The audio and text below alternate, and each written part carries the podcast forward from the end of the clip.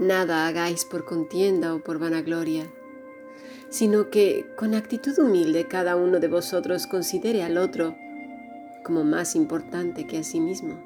Filipenses 2.3. Si deseas participar del grupo internacional, envía un correo electrónico a fundacionbiblica.gmail.com o más que maravilloso yahoo.es.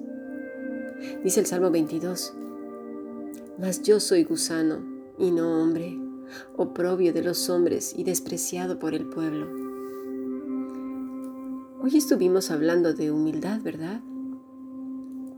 Pero, ¿realmente entendemos qué es humildad? Muchas veces hemos interpretado que es un desprecio hacia uno mismo, queriendo matar literalmente las virtudes, talentos y dones que el Señor nos ha dado.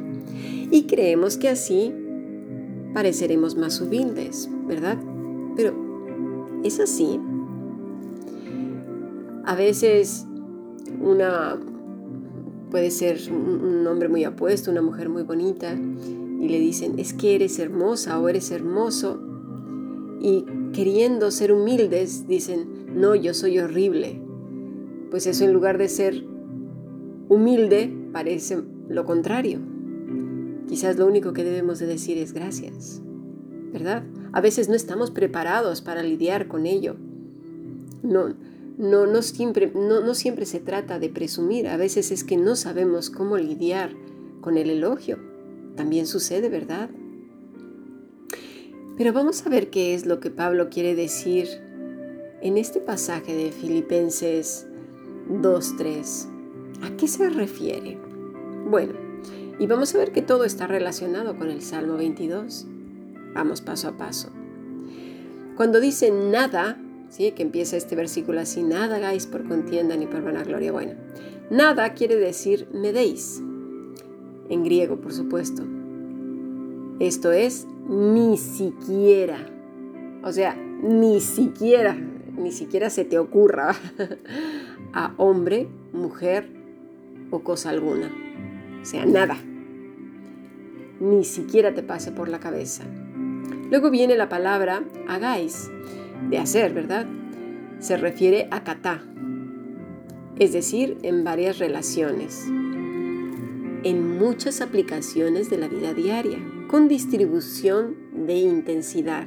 O sea, ni siquiera poquito, ni mucho, ni, bueno, nada.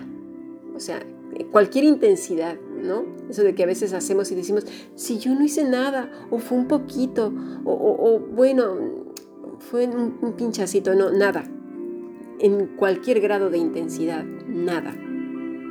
Entonces vemos que estas dos palabras, simplemente estas dos palabras, Pablo nos dice, ni siquiera en todas y variadas relaciones, ni con un ápice de intensidad, a hombre o mujer o cosa alguna, es decir, nada, por si quedaba alguna duda, a nada ni a nadie.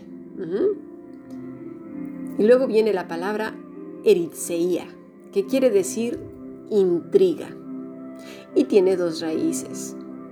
¿Sí? Estas raíces nos lo explican mejor. Una es ereditio, es estimular, exasperar.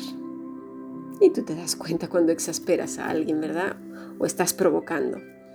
Y eris, que quiere decir pelea, pleito. Esto es lo que eh, eh, es lo que han puesto como contienda, pero expresa que no seamos intrigosos, estimulemos a la sospecha, el entrar en debates, exasperar a otros, intriga, el yo creo, yo pienso, no, nada de eso, nada de eso. Por eso tenemos que vigilar muy bien lo que vamos a hablar. Tendríamos que ir con una mente más ceñida y educada, un corazón que continuamente se esté examinando. Luego tenemos la palabra kenodoxia, que es vanamente lo que se usa aquí para vanagloria y viene de la raíz kenos, que quiere decir vacío, hueco, que a su vez viene de doxa, doxa, perdón, honra, honroso, y doqueos, imaginar y parecer.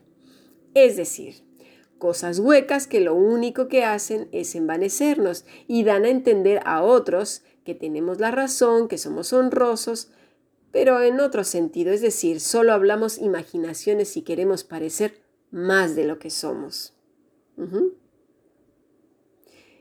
Se trata de un examen continuo de intención, las intenciones del corazón, y de eso habla la boca.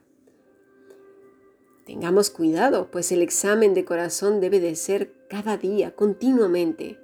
Pedirle a Dios que escudriñe nuestros corazones y vea las motivaciones que hay en él, porque podemos ser fácilmente engañados en cuanto a nuestras motivaciones.